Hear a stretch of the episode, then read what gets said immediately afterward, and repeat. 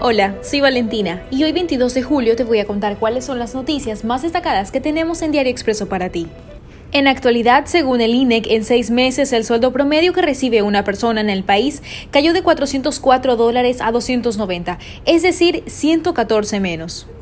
De acuerdo con las cifras, la tasa de desempleo es del 5,1%, equivale a que en el país hasta junio 426.875 personas estaban sin trabajo, eso es 18.000 menos si la compara con enero.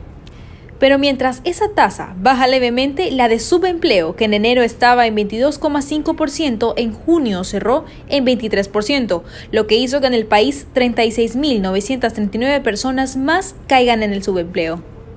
Por otro lado, dos motines sangrientos en las prisiones de Guayaquil y La Tacunga dejaron al menos 18 muertos el 21 de julio.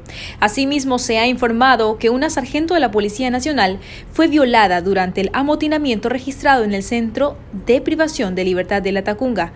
No es cualquier cosa. Lo que acaba de pasar es la segunda ola de masacres en las cárceles en lo que va de 2021. En febrero, durante el gobierno de Lenín Moreno, hubo una serie de motines simultáneos en las cárceles de Guayaquil, El Turi, Y Cotopaxi, que dejaron 79 muertos. Inmovilizan unos 270 millones de dólares de ISPOL en el Banco Central del Ecuador y en el de Cevale.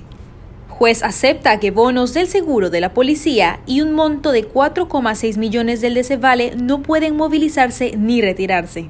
Y en noticias internacionales, la discriminación salarial golpea a ecuatorianos y a otros latinos en España.